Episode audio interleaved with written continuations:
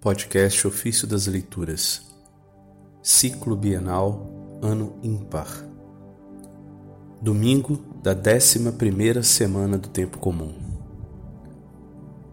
A Igreja, Comunhão dos Santos. Da explicação do símbolo de Nicetas de Remesiana, Bispo. Irmãos, fortalecei em vosso coração a fé na Trindade, acreditando em um só Deus, Pai Todo-Poderoso, e no seu Filho Jesus Cristo, nosso Senhor, e no Espírito Santo, verdadeira luz e santificação das almas, garantia da nossa herança. Se estivermos atentos à Sua voz, nos guiará a toda a verdade e à posse dos bens celestiais. Os apóstolos receberam de Jesus o chamado para batizar todas as nações que teriam acreditado no nome do Pai, do Filho e do Espírito Santo. Que esta fé permaneça firme em vós guardai este tesouro.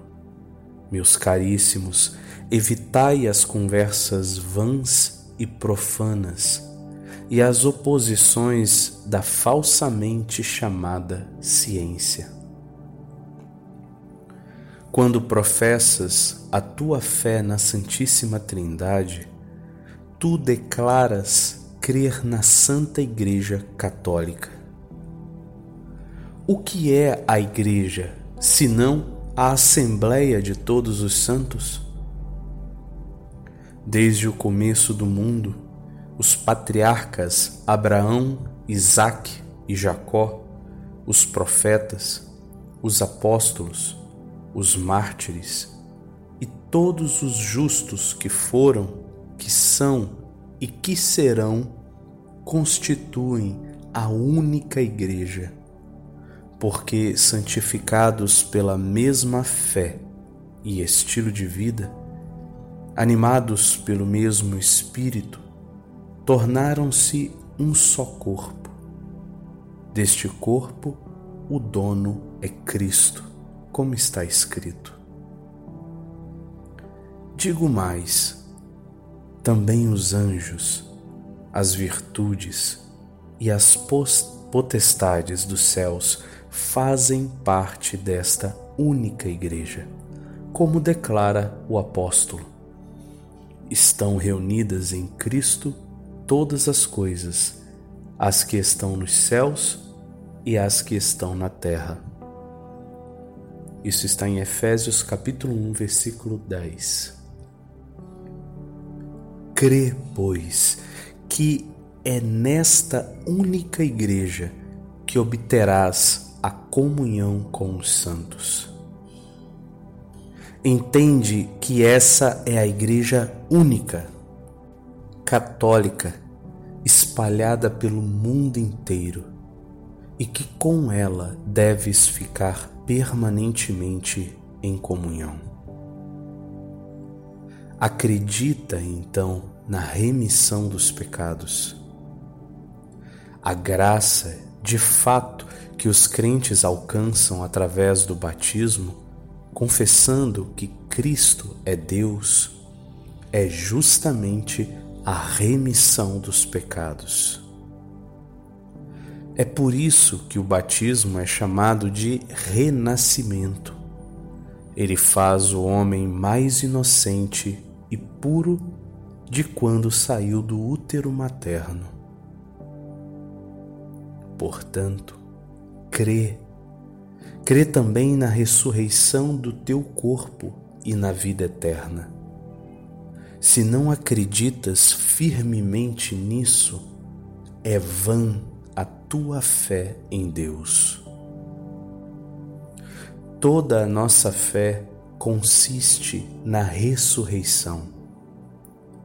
Caso contrário, se esperarmos em Cristo só nesta vida, como afirma o apóstolo, somos os mais miseráveis de todos os homens.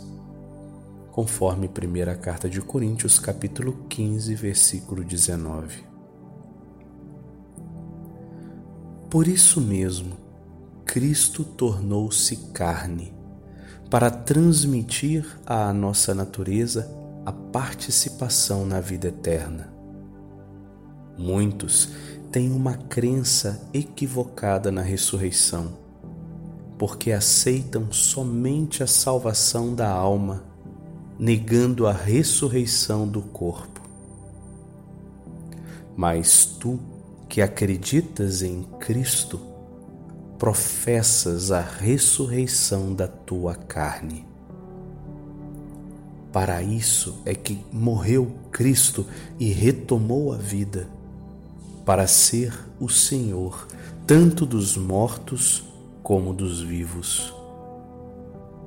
Então, queridos amigos, meditai em vosso coração esta profissão de fé, que é uma fonte de salvação. O vosso espírito esteja sempre no céu, a esperança na ressurreição, o desejo na promessa abraça a cruz e a paixão de Cristo com confiança. Toda vez que o inimigo tentar a tua mente com o medo, a ganância ou a raiva, assim responde: Renunciei e renuncio a ti, à tua obra e aos teus anjos, porque acredito em Deus e vivo no seu Cristo e corroborado pelo Espírito, aprendi a não temer até mesmo a morte. A mão direita de Deus vos protegerá. O Espírito Santo de Cristo guiará os vossos passos desta vida para outra, enquanto, meditando sobre Cristo, vós direis uns aos outros: Irmãos, quer vigiemos, quer durmamos, vivamos juntamente com Ele. A Ele toda a glória, agora e para sempre. Amém.